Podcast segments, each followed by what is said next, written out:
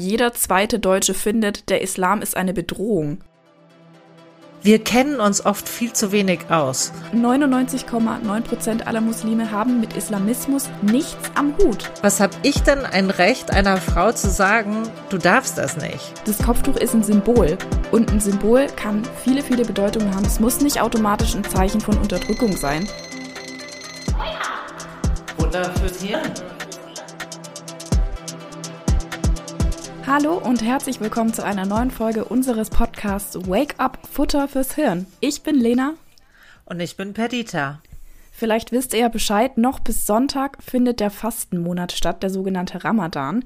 Alle Musliminnen und Muslime, die da mitmachen, essen und trinken nichts von Sonnenaufgang bis Sonnenuntergang. Aber warum fasten Muslime eigentlich? Das gehört zu den fünf Säulen der muslimischen Glaubenspflichten und durch diese Selbstbeherrschung sollen sich fastende Moslems auf das Wesentliche konzentrieren. Und das ist die Barmherzigkeit gegenüber Armen und Schwachen, die Unterstützung anderer Fastender und das Gespräch mit Allah und natürlich auch die gemeinsame Zeit mit der Familie während des Ramadans. Ja, und über diese Eigenschaften des Islam und die Hintergründe der Religion und auch einfach darüber, wie die meisten Musliminnen und Muslime in Deutschland ihren Glauben ausleben, wissen viel zu wenige Menschen in Deutschland Bescheid. Und die Folge sind Vorurteile gegenüber dem Islam, wie zum Beispiel der Islam ist gewalttätiger als andere Religionen, der Islam ist nicht mit der Demokratie vereinbar und im Islam werden die Frauen unterdrückt. Und es gibt Hass gegenüber Musliminnen und zwar von Jahr zu Jahr mehr. Um euch da einfach nur mal ein paar Zahlen zu nennen, also zum Beispiel 2020 hat es Übergriffe auf Muslime und muslimische Einrichtungen gegeben, mindestens 901 islamfeindliche und antimuslimische Straftaten wurden von den Behörden registriert. Das heißt, es nur offiziell registriert, die Dunkelziffer ist da deutlich höher. Und um euch einfach auch nochmal äh, zu erklären, also es gibt Islamophobie. Also das ist ein auf Muslime stark ausgeprägtes Gefühl von Furcht, das über ein normales Maß hinausgeht. Also übertriebene Angstgefühle. Also das macht sich deutlich, zum Beispiel, boah, da muss ich ja bald mit der Burka rumrennen oder, oh, wir werden von denen überrannt, irgendwann darf ich nicht mehr so leben, wie ich leben möchte. Also Angst vor jemand, der muslimischen Glauben hat. Und das kann sich steigern, ist Islamfeindlichkeit. Das heißt, ich habe eine wirklich ablehnende Auffassung gegenüber dem Islam, ein durchgängig negatives Bild und sehe insgesamt den Islam als Bedrohung, der bekämpft werden muss. Und dass ich halt grundsätzlich alle, die muslimischen Glauben haben, dass ich die herabsetze, nicht mehr als mir ebenbürtig betrachte und auch einfach unterstelle, der Islam sei mit der Demokratie nicht vereinbar. Es ist da oft so ein Übergang zwischen Islamkritik hin zur Feindlichkeit und die wirklich darin sich äußert. Und ich möchte euch mal zwei Erlebnisse schildern, die Freunde von mir erlebt haben. Beide waren Geflüchtete. Der eine ist zur Ärztin gegangen, weil er eine schwere Erkältung hatte. Dann die erste Frage, die ihm die Ärztin gestellt hat, war, sind Sie Muslim? Dann hat er gesagt, ja, aber ich weiß jetzt nicht, was das mit meiner Erkältung zu tun hat. Und dann fing sie an, Wirklich, wegen euch fühlen sich die Frauen nicht mehr sicher. Wegen euch müssen so viele arme Leute in Deutschland leiden und hat dann den wirklich attackiert. Also unglaublich. Oder ein anderer Freund von mir hat erzählt, als er anfing auf dem Bau zu arbeiten, haben ihn die Kollegen gezwungen, sozusagen gesagt, hier erstmal eine Leberkässemmel. Ich meine, sie hatten nicht gewusst, dass er Atheist ist, also von daher war er sehr dankbar über die äh, Leberkässemmel, aber es war letztendlich ein Ausdruck, du musst Schweinefleisch essen. Das andere war, da war ich mal mit ihm auf einer Konferenz und dann meinte einer der Teilnehmer, ja, komm mal mit und so und hat den einfach in eine Kirche reingezerrt, damit du mal in der richtigen Kirche bist. Ja, und das sind so Sachen, wo ich mir denke, was soll das? Und was ich schon gemerkt habe, ist, dass 2015, 2016 mit der Flüchtlingskrise plötzlich das Thema Islam und Islamfeindlichkeit ein Thema wurden. es leben schon so viele Jahre äh, Muslime bei uns und dass es plötzlich so ein großes Thema wurde, das war für mich sehr überraschend. Ja, das kann man vielleicht auch noch mal kurz in Zahlen dazu sagen. Und zwar mittlerweile leben in Deutschland zwischen 4,4 und 4,7 Millionen Musliminnen. Und das entspricht circa 5,4 bis 5,7 Prozent der Gesamtbevölkerung von Deutschland. Also gar nicht mal so wenige Menschen. Und du hast gerade eben schon angesprochen, von 2011 bis 2015 sind nochmal circa 1,2 Millionen muslimische Menschen neu nach Deutschland gekommen, wobei im Jahr 2015 auf dem Höhepunkt der Flüchtlingskrise die Zahl auch am höchsten war. Ja. Und für mich, muss ich wirklich sagen, für mich war es verblüffend, warum das plötzlich so ein großes Problem gibt. Also wir haben äh, schon seit den 50ern zum Beispiel ganz viele, die aus der Türkei zu uns gekommen sind und die waren auch Muslime. Ne? Da poppte das Thema höchstens mal auf, wenn die eine Moschee bauen wollten. Das war immer dann der große Aufreger in den Medien. Und ich glaube, dass da Medien auch dazu beigetragen haben, diese, dieses Gefühl der Angst und Bedrohung immer wieder zu betonen und darzustellen. Und wenn wir da vielleicht auch noch mal kurz auf ein paar Zahlen eingehen wollen, weil das fand ich auch sehr schockierend. Es ist nämlich tatsächlich so, wenn wir über dieses Thema sprechen, dann nicht einfach, weil es im Internet Hetze gegen Musliminnen gibt, weil es Drohbriefe und Angriffe täglich gibt und auch einfach tägliche Sachbeschädigung, Schmierereien. Das ist nicht der einzige Grund, sondern weil jeder zweite Deutsche findet, der Islam ist eine Bedrohung. In Ostdeutschland sind es sogar 57 Prozent der Menschen, die dieser Aussage zustimmen, laut einer Studie. Das heißt, viele, viele, viele Menschen in Deutschland haben Vorbehalte gegen den Islam und gegen Muslime. Und ich glaube, das liegt auch einfach mit daran, wie es in den Medien dargestellt wird. Also wenn man etwas liest, dann ist es was Negatives. Wenn die Medien in den letzten 20 Jahren das Thema Islam angesprochen haben, dann vor allem vor dem Hintergrund des religiösen Extremismus, des Terrorismus, der terroristischen Ereignisse, die sich seit 2001 leider immer mehr häufen, vor dem Hintergrund von Menschenrechtsverletzungen in muslimisch geprägten Ländern, von Terrorereignissen in ganz Europa. Und da muss man leider dazu sagen, dass da nicht immer ganz sauber unterschieden wird zwischen Islam, der Religion, der Weltreligion, die schon seit Jahrhunderten von Jahren praktiziert wird, und dem Islamismus. Und da wollen wir heute deshalb auch mal ein bisschen aufräumen, was es da mit den Unterschieden auf sich hat. Ja, und man muss ja wirklich sagen, dass viele Menschen vor genau diesem Terror auch fliehen. Also weil sie sagen, auch das, wie ich meinen Glauben lebe oder so, wird von bestimmten Extremisten ja auch nicht geduldet. Ja, und viele, die zu uns gekommen sind, sind vor genau auch diesen Gefahren, von diesem extremen, du musst genau so leben, du musst genauso denken, du musst genauso eingeschränkt werden, die davor fliehen. Es sind jetzt, äh, was weiß ich, die Taliban in Afghanistan, die jetzt das Leben der Frauen zur Hölle machen. Aber das dann immer gleichzusetzen mit dem Glauben, finde ich sehr schwierig. Und das einerseits auch nicht gleichzusetzen mit dem Glauben von denen, die hier zu uns kommen, weil sie eben, wie du gerade gesagt hast, Zuflucht suchen, sondern auch, es wird ja dann gleichgesetzt mit Menschen, die schon seit Geburt vielleicht in Deutschland leben und einfach Musliminnen sind oder aus anderen Gründen nach Deutschland gekommen sind. Man muss sich das immer wieder vor Augen führen. Das hat wenig mit der Lebensrealität der Menschen zu tun, die schon eine Weile hier sind und auch in den allermeisten Fällen nicht mit denen, die zu uns kommen. 99,9 Prozent aller Muslime haben mit Islamismus nichts am Hut nichts am Hut. Die machen ihre Religion ganz normal, wie hier in Deutschland manche Christen sind. Die gehen vielleicht einmal im Jahr in die Kirche. Ja, die meisten von uns Christen gehen auch immer nur an Weihnachten in die Kirche, wenn wir mal ehrlich sind. Genauso gibt es Muslime, die vielleicht den Ramadan machen, vielleicht einmal die Woche beten gehen und ansonsten nichts. Es gibt welche, die machen ihre fünf Gebete am Tag, treffen sich in ihrer Gemeinschaft und wollen ansonsten auch nichts anderes irgendwie erreichen mit ihrer Religion. Und es wird sofort über einen Kamm geschert. Also das kann ich nicht nachvollziehen. Ja, ich glaube, was ich schon als Unterschied sehe,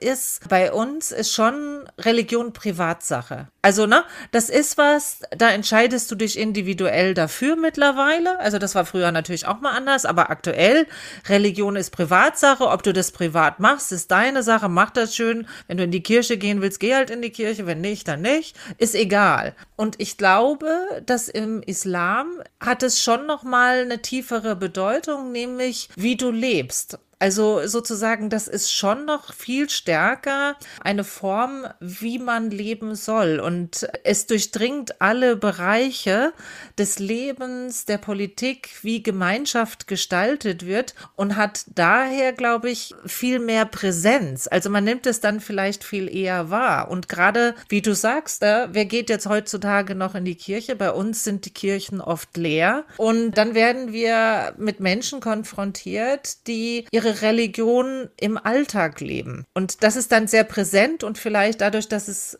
für uns jetzt anders erscheint, ja auch erstmal befremdlich, weil das für uns nicht mehr so sichtbar ist. Angst und Verunsicherung sind auf jeden Fall ähm, Gründe, dass man dem Islam mit so einer Skepsis gegenübertritt, wie du eben schon gesagt hast. Und das ist natürlich auch dadurch, dass es im Islam auch zum Beispiel für Frauen Bekleidungsvorschriften gibt und dem Kopftuch, ist es halt sichtbar. Und deswegen finde ich auch manchmal ein bisschen erschreckend, dass sich anhand dieses Kopftuches auch dann immer so eine Diskussion über Islam entsteht und dass der Frauen unterdrückt und das Kopftuch sei ein Zeichen der Unterdrückung. Also ich finde, ich muss sagen, ich finde die Diskussion ganz, ganz schwierig, denn für mich ist das Kopftuch nicht das wirkliche Problem. Die Unterdrückung ist nicht weg, wenn das Kopftuch weg ist.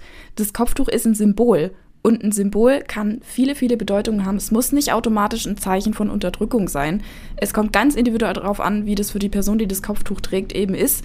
Und wenn man sich beispielsweise gegen die Unterdrückung von Frauen einsetzen möchte, dann soll man doch was für Bildung machen, sich für Mitspracherecht von Frauen einsetzen, sich gegen gewisse Praktiken, gegen gewisse Gesetze aussprechen, aber doch nicht die Leute jetzt zwingen, das Kopftuch abzunehmen. Ich finde, es sind halt zwei Debatten, die in einem geführt werden, wenn wir oft in Deutschland darüber diskutieren, auch zu Recht ob Menschen, die in, in Bereichen der Öffentlichkeit arbeiten, bis denen gestattet sein sollte, religiöse Symbole zu tragen. Das ist eine andere Diskussion meiner Meinung nach, als dieses, wenn wir jemanden im Alltag sehen mit einem Kopftuch sofort denken, oh, die ist unterdrückt, äh, die muss ich jetzt retten. Also das finde ich ja, Bullshit. Das finde ich auch. Also wenn jetzt, was weiß ich, die Taliban Frauen verbieten, auf die Straße zu gehen, wenn sie nicht voll verschleiert sind, okay, das ist eindeutig Unterdrückung. Da brauchen wir gar nicht diskutieren und das ist auch abzulehnen. Ja, aber das ist genau der Punkt, weil die Taliban haben das Kopftuch nicht erfunden. Das gab es auch vorher schon mit anderen Bedeutungen. Für viele Frauen in muslimisch geprägten Ländern ist das Kopftuch so eine Art Zuhause, was sie schützt, was sie mitnehmen, was sie von zu Hause mit nach außen tragen.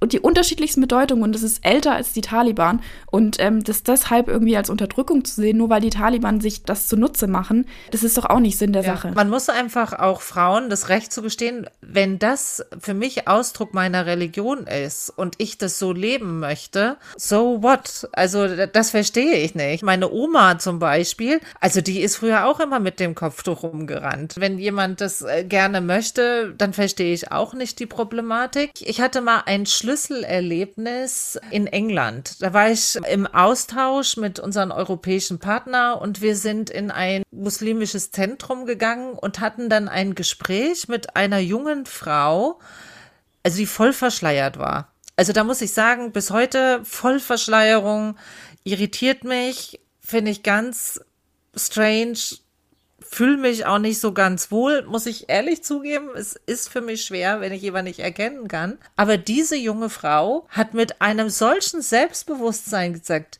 Sie hat sich dafür entschieden. Sie möchte das. Sie möchte nicht wegen ihrer Äußerlichkeiten wahrgenommen werden, sondern sie möchte, dass man nur das, was sie sagt, irgendwie Bedeutung hat. Ihr Vater ist eigentlich dagegen. Und sie hat sich dafür entschieden. Und die hat das mit so einem Selbstbewusstsein gesagt und mit so einem, das habe ich entschieden, ne? dann darf ich das auch leben.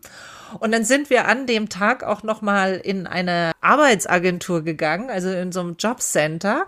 Und dann war dann auch eine Frau, mit Burka, die eine Beraterin war, die da gearbeitet hat. Und natürlich fällt es auf und natürlich ist es total irritierend. Erstmal, wenn man das auch nicht gewohnt ist. Aber da habe ich gemerkt, was habe ich denn ein Recht einer Frau zu sagen, du darfst das nicht, wenn sie das möchte? Also muss schon sagen, so ganz einfach war es für mich nicht, aber ich muss doch anerkennen, wenn jemand seine Religion, wenn das ein Symbol ist, das für dich wichtig ist, wie das für einen anderen vielleicht das Umhängen eines Kreuzes ist und du niemanden schadest, du niemanden wehtust, was, was sollte ich denn dagegen haben? Ja, und das vergisst man halt auch wieder. Wir haben Religionsfreiheit in Deutschland und was für die Christinnen und Christen zählt, sollte eben auch für alle Angehörigen aller anderen Religionen zählen. Nur weil wir es gewohnt sind, überall Kreuze zu sehen, heißt es nicht, dass äh, dem gegenüber irgendwie ein Privileg dargestellt werden sollte im, im Hinblick auf andere Religionen. Also was das Christentum alles darf in Deutschland, das müsste man sich halt auch mal wieder vor Augen führen. Was für die alles in Ordnung ist und für andere Religionen dann plötzlich nicht, das kann man vielleicht auch dann und wann mal wieder in Frage stellen denke mir mal, ein bisschen entspannterer Umgang und nicht nur eine Fokussierung auf die negativen Aspekte, die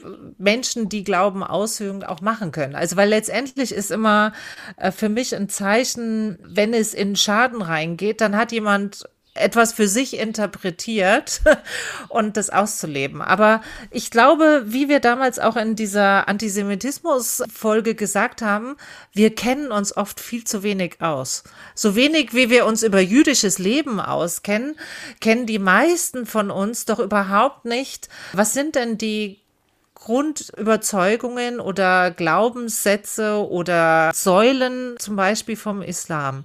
Und einen davon hast du ja gesagt, das ist ähm, der Ramadan, also dieses jährliche Fasten.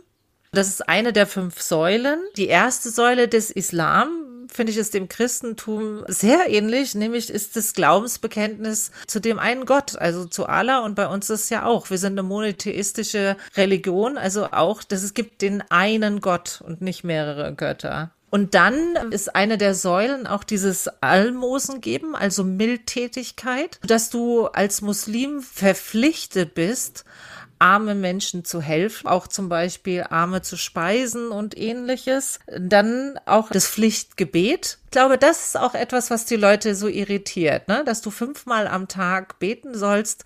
Also wenn wir nur einmal im Jahr in die Kirche gehen, ne? dass jemand da wirklich seinen Glauben wirklich so lebt und diese Rituale hat. Das ist vielleicht auch bei uns ein bisschen verloren gegangen. Ja, weil viele, da möchte ich vielleicht noch mal kurz einhaken, weil das auch viele dann so sehen als Zwang und oh Gott, du musst ja fünfmal am Tag, du musst ja den ganzen Tag danach ausrichten und das ist doch total der Stress, da musst du immer unterbrechen, was du gerade machst.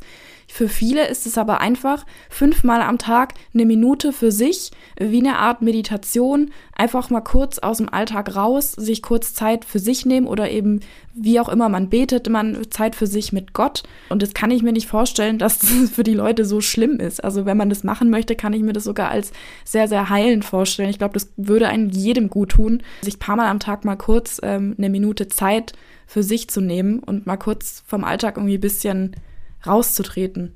Und das ist das, was ich vorhin gesagt habe, dass in Islam, also das einfach viel mehr auch in den Alltag reingeht, als jetzt bei uns, ne? Also, dass du auch diese festen Rituale hast. Also, ich glaube, was äh, für Leute echt teilweise sehr schwierig ist im Ramadan ist, wenn die in Ländern sind, wenn die Zeiten halt so ganz anders sind. Oder äh, zum Beispiel, ich war in Finnland, ne? Im Sommer, da, da ist ja immer hell, da geht die Sonne gar nicht unter.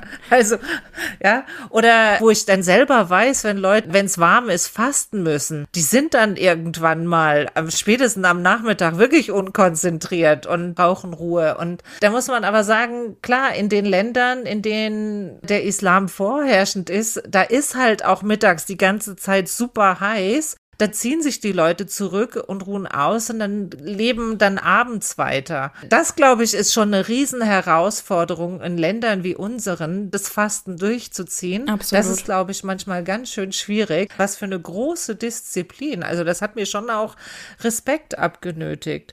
Und natürlich die fünfte Säule ist, dass jeder Muslim einmal im Leben Pilgerfahrt nach Mekka machen sollte.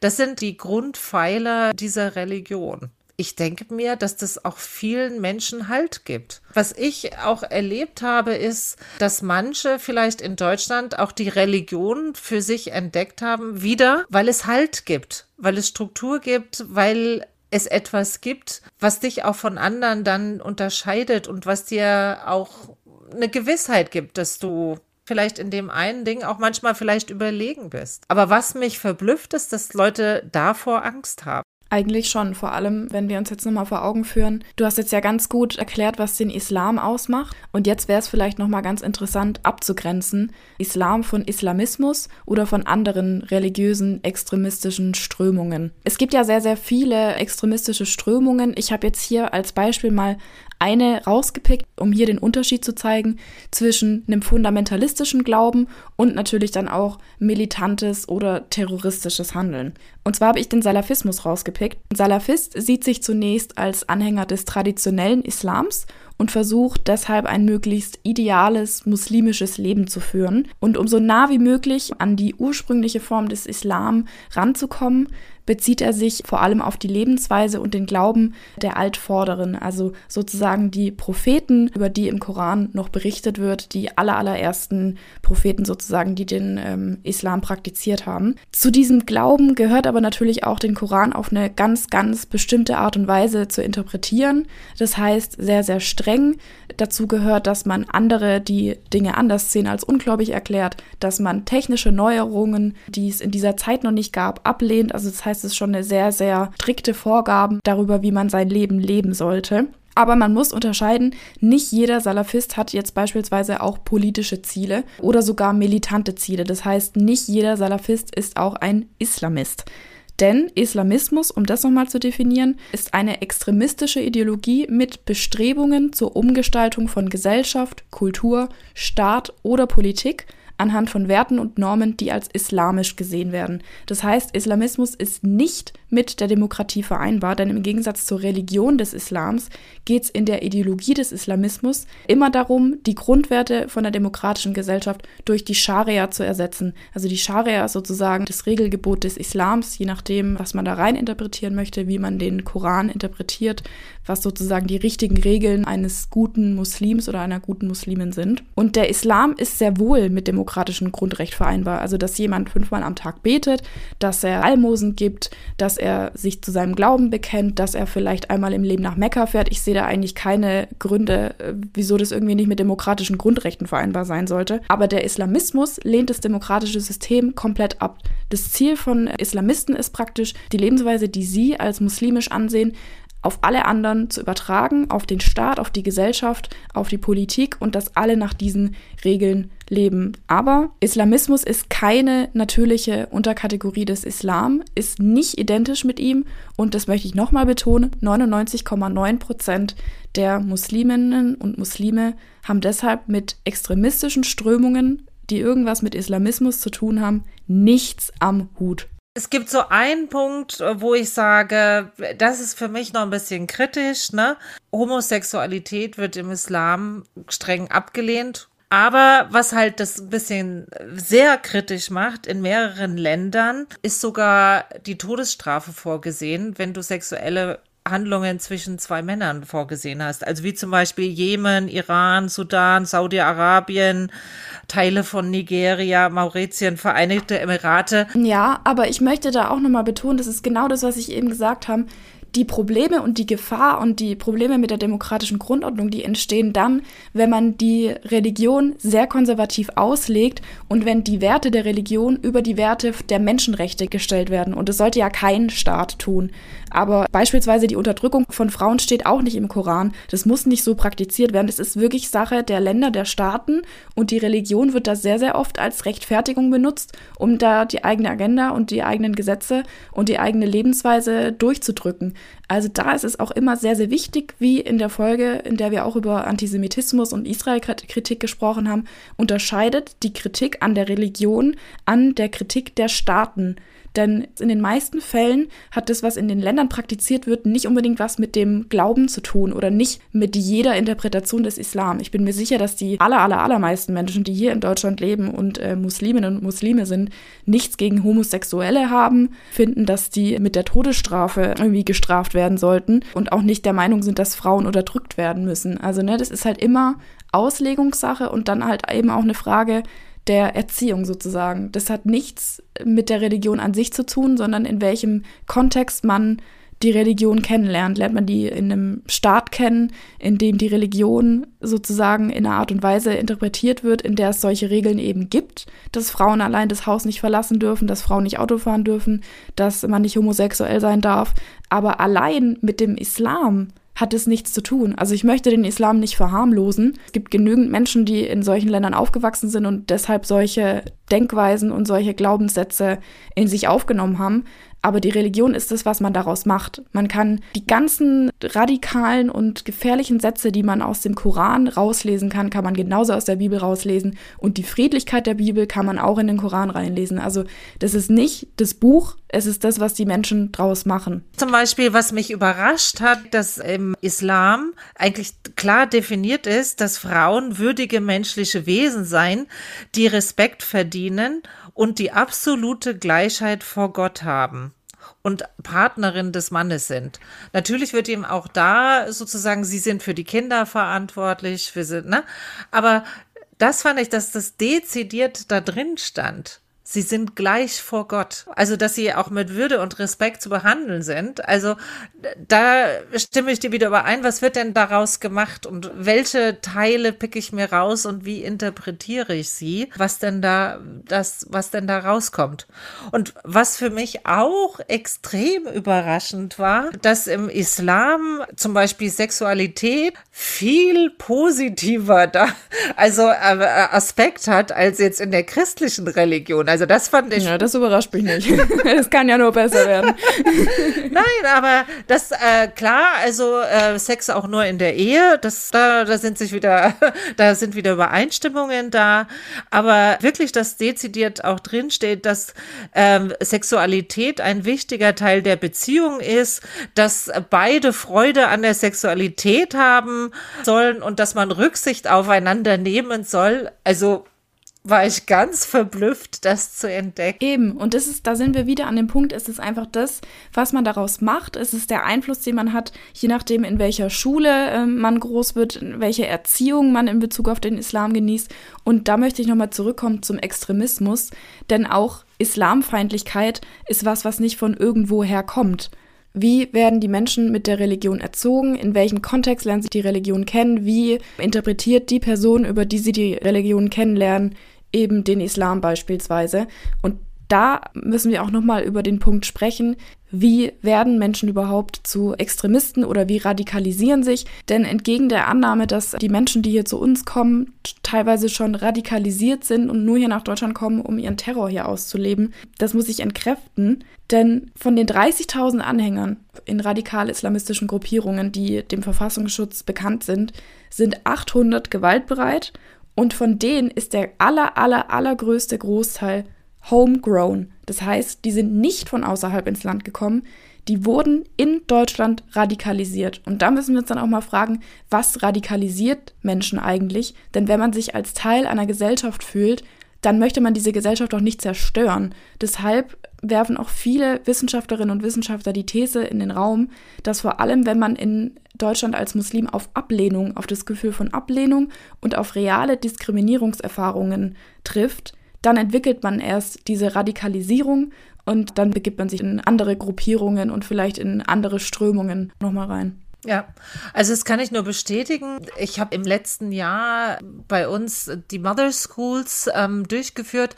Das ist ein Projekt, wo es darum geht, Mütter zu sensibilisieren, wenn ihre Kinder in Radikalisierung abdriften, was kann ich denn tun? Ne? Weil es sind ja oft die Mütter, die da die größte Power haben, auch ihre Kinder wieder rauszuziehen. Da war auch die Untersuchung und die Bestätigungen aus der Praxis, dass es vor allem alle junge Männer sind, die überall Diskriminierungen, Abgrenzungen, ja, immer wieder die Erfahrung machen, du gehörst nicht zu uns, du hast hier keinen Platz, hau ab und was weiß ich. Und wenn du permanent durch islamfeindliche Äußerungen äh, gespiegelt kriegst, du gehörst nicht dazu, du hast hier keinen Platz.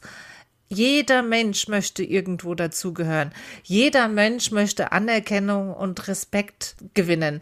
Und da ist dann die Gefahr, wenn die dann mit Leuten konfrontiert werden, die sagen, komm zu uns, bei uns bist du wer. Und wenn du das so auslebst, du stehst über den anderen, ne, dann fühlst du dich wieder zugehörig, du fühlst dich machtvoll, du fühlst dich den anderen überlegen. Und das ist egal, welche Form von Extremismus das ist. Die Basis ist immer, dir begegnet Feindlichkeit und irgendwann reagierst du auf die. Deswegen ist es ja so wichtig, auch dass wir das als Thema aufgegriffen haben. Wir dürfen Menschen nicht per se ablehnen, weil sie Muslime sind. Ja, weil sie was anders machen als wir, weil sie fünfmal am Tag beten. Also da einfach was reininterpretieren und da solche Vorurteile zu haben, das geht ja, das geht einfach nach hinten los. Und für mich ist immer auch das Wichtige zu betonen, was haben wir gemeinsam? Also, dass der Koran, ne, wie auch die Bibel, also das sind die Grundlagen, auch auf dem die Religion basiert, dass da ganz viel Parallelen zum Alten Testament sind. Dass da ähm, gleiche Personen auftauchen wie Abraham, Ismael, Moses. Ne? Selbst Jesus gibt's auch im Koran. Das ist einer der Propheten dort. Also ne, auch dieser Glaube, es gibt diesen einen Gott und dass dieser eine Gott das Universum erschaffen hat. Dann auch, dass es das Gebet gibt dass du betest, dass es Gebetshäuser gibt und dass uns beiden in dieser Religion die Frage beschäftigt, was passiert nach dem Tod. Und da gibt es schon dieses Konzept der ewigen Hölle. Also wir haben viel gemeinsam. Wir haben diesmal eine ganz tolle Frau als Interviewpartnerin gewonnen, nämlich Rueda Sarifa. Ich habe sie letztes Jahr über die Mother School kennengelernt und muss sagen, sie ist eine der beeindruckendsten Frauen, die ich in den letzten Jahren kennengelernt habe, nämlich wirklich eine Kämpferin. Sie ist aus Syrien mit ihrer Familie geflohen. Dort hatte sie arabische Literatur studiert und als Grundschullehrerin gearbeitet. Sie lebt seit sechs Jahren in Deutschland und hat den B2-Kurs besucht und wollte eigentlich auch beruflich durchstarten, als sie ein schwerkrankes Kind bekommen hat. Und für dieses Kind kämpft sie wie eine Löwin und lässt sich nicht unterkriegen. Und deswegen freut es uns sehr, dich heute hier bei uns zu haben. Und Lena startet mit der Überraschungsfrage. Mhm. Ja, von mir auch. Hallo an Rueda. Ja, hallo. Ähm, die erste Frage, die wir dir gerne stellen würden, ist, wenn du zaubern könntest, welche Zauberkraft würdest du dir wünschen? Mm, Oder würdest du etwas ändern wollen? Dass, es, äh, dass mein Sohn besser wird und dann ich wieder weiter lernen kann, einen neuen Beruf lernen und danach arbeiten, um dass ich immer gesund bleibe und meine Kinder immer äh, unterstützen kann. Ja, genau. ja das, das wünschen wir dir auch. Das wünschen wir dir auch. Also eine Zauberkraft, die eine schwere Krankheit hinwegzaubert, das wäre schon eine ganz tolle Zauberkraft. Mhm. Du bist ja Muslima. Was ja. bedeutet dein Glaube, deine Religion für dich? Meine Religion ist es für mich alles, weil ich Muslime bin. Ich bin in einem äh, muslimischen Land aufgewachsen. Meine ganze Familie sind muslimisch und, und ich habe kein Problem mit Islam. Ich mag, ich mag auch meine Religion und ich finde, es ist auch eine tolle Religion. Kannst du uns kurz erzählen, was für dich so toll ist, was dir vielleicht auch Kraft gibt oder warum es dir auch so viel bedeutet? Zum Beispiel muslimische Leute beten fünfmal am Tag Sie, und sie lesen Al-Quran und wir haben auch äh, Regeln, dass wir an diese Regeln immer anhalten müssen. Ja, und ich finde auch gut, wenn man immer jeden Tag beten, Koran lesen, über Al-Islam immer, wie war der Islam am Anfang und immer was Neues lernen.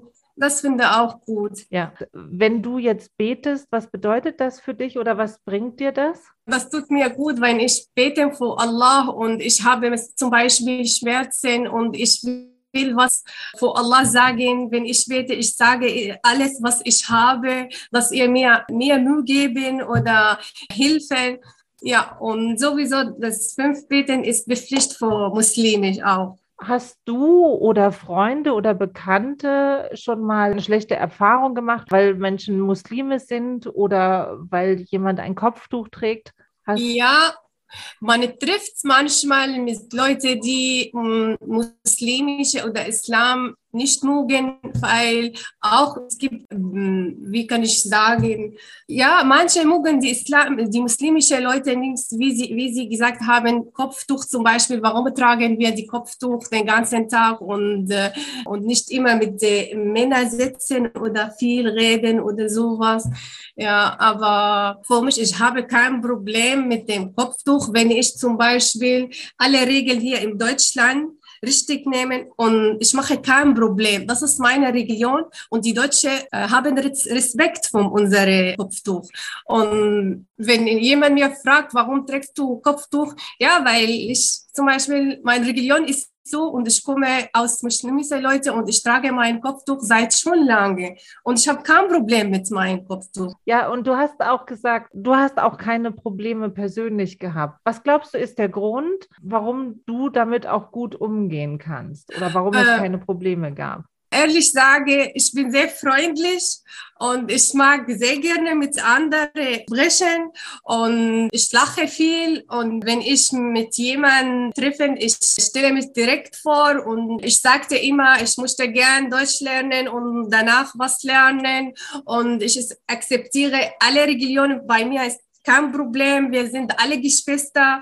Hauptsache, dass wir äh, immer Respekt zwischen uns gibt und wir sind freundlich und ehrlich, haben wir auch Ehrlichkeit und Wahrheit auch, finde ich, das, das braucht man immer, damit äh, die andere äh, ihm akzeptieren kann. Ja, wunderbar. Genau. Dann haben wir noch eine letzte Frage an dich und zwar, was wünschst du dir, was sich im Denken und auch im Handeln der Menschen in Deutschland in Bezug auf Muslime ändern soll? Also was möchtest du vielleicht, was die Leute verstehen in Bezug auf den Islam? Dass die äh, muslimische Leute sind genauso wie alle anderen. Manche, zum Beispiel, wenn jemand ein Problem hat, wenn muslimische jemand ein Problem gemacht hat, das bedeutet, das Problem ist nicht vom Islam, vom selber er ist, er hat Problem, er ist selber Problem, nicht der Islam, damit die anderen denken, oh, er ist Problem, das, das bedeutet, die ganze muslimische Leute oder ganze Islam schlecht ist oder nein. Das müsste gerne diese Problem zum Beispiel in, in ändern kann und die Leute zum Beispiel mehr Möglichkeit, dass sie arbeiten können. Manchmal der Kopftuch ist, ist ein Problem in der Arbeit. Nicht alle akzeptieren die Frauen mit Kopftuch ich, ich hoffe, dass diese Probleme mit der Zeit ändert können. Ja. Wunderbar. Also du sprichst mir aus der Seele. Das ist genau die Botschaft, die wir auch mit diesem Podcast vermitteln wollen. Und für mich bist du auch ein Sinnbild, wenn Leute immer wieder sagen, ja, die armen Frauen sind unterdrückt. Und dann denke ich an dich und denke mir, nee. Ja, genau. Zum Beispiel, also, ich habe ein solches Problem äh, getroffen. Zum Beispiel, ich hatte ein Praktikum im Kindergarten gemacht und sie sagten, ja, die äh, arabischen Frauen dürfen nicht arbeiten, die arabischen Frauen dürfen nicht lernen, die mussten immer zu Hause bleiben, nur Kinder bringen. Nein, es, ja, es gibt sowas, aber wir sind nicht alle gleich. Ich bin, ich gehe, wenn ich will, ich kann jeden Tag rausgehen, ich kann alles, was ich machen will. Mein Mann hat gar kein Problem. Ich habe die deutsche Kurse besucht, danach Praktikum gemacht, kleine Arbeit äh, gearbeitet. Aber manche, wie ich gesagt, sie sagten, die türkische und arabische Leute mögen die Frauen nicht arbeiten. Sie wollen nur zu Hause bleiben. Es gibt sowas, aber wir nicht alle. Das ist auch ein Problem. Genau. Und das ist nämlich das Aller, Allerwichtigste, dass wir jeden Menschen einzeln betrachten und als Mensch wahrnehmen und nicht mhm. einfach in eine Schublade packen.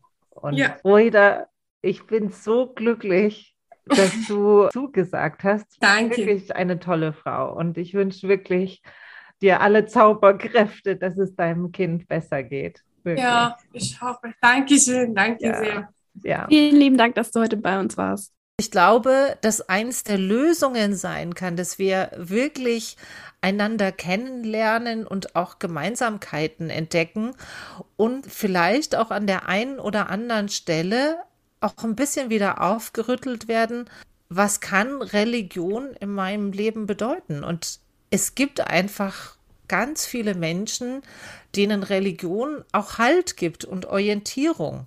und auch Werte im positiven Sinne. Und das zu erkennen und sich damit zu beschäftigen, das glaube ich ist einfach was ganz, ganz Wichtiges. Und vor allem nicht Angst haben vor etwas, was ich nicht kenne, sondern einfach kennenlernen, einfach wirklich mit Muslimen in Kontakt treten, mit denen reden. Also zum Beispiel die Sache mit dem Kopftuch hat mich schon immer beschäftigt, ne? weil ich auch wirklich ganz ehrlich immer gedacht habe, es ist ein Zeichen der Unterdrückung.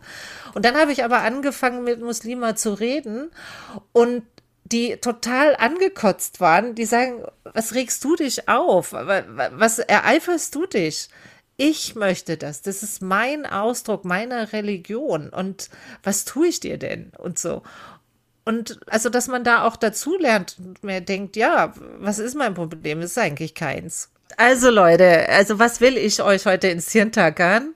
Geht mal ein bisschen entspannter mit dem Thema um. Trefft Leute, redet mit dem, findet mehr raus, um euren Ängsten zu begegnen. Man hat nur oft vor etwas Angst, was man nicht kennt. Also macht es euch bekannt. Viele Menschen sind genau vor diesen Extremisten geflohen, weil sie so nicht leben wollen, weil das nicht ihr Religionsverständnis ist. Okay, dann mache ich mal weiter.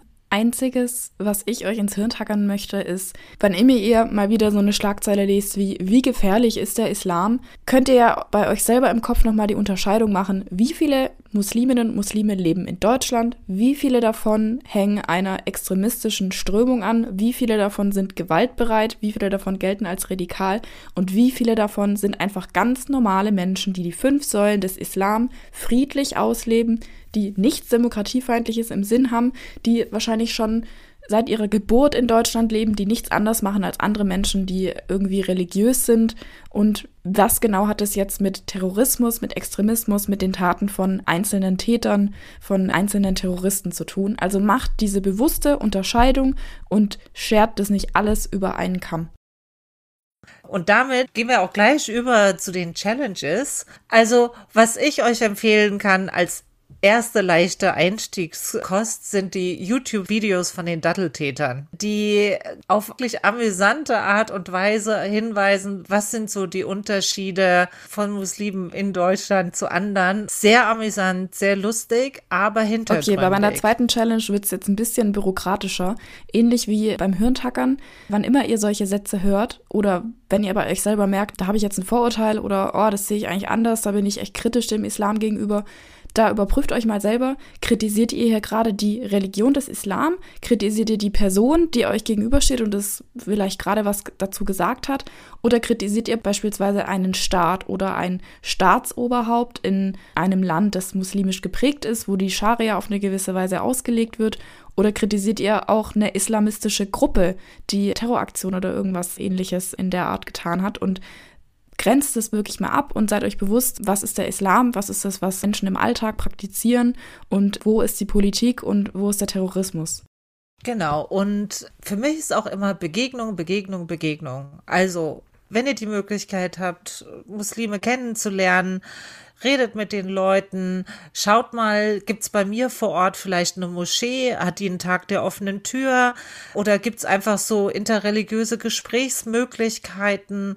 Schaut mal, was es da bei euch vor Ort gibt und lernt einfach Menschen kennen. Ja, und damit sind wir eigentlich auch schon wieder am Ende unserer heutigen Folge, Jubiläumsfolge. Wir sind jetzt ein Vierteljahrhundert alt. Und dann, nicht ganz, nicht ganz. Also zwei Jahre haben wir und 25 Folgen. Genau, Vierteljahrhundertsfolge sozusagen. Dann schickt uns doch wie immer gerne euer Feedback zu den Challenges auf Instagram, auf Facebook oder schreibt uns eine Mail an wakeup@gemeinsam-in-europa.de. Und dann würden wir uns natürlich auch freuen, wenn ihr für die nächste Folge dann wieder einschaltet. Und zwar geht es da um das Thema Armut. Und bis dahin bleibt uns nur noch zu sagen Tschüss und bleibt wach.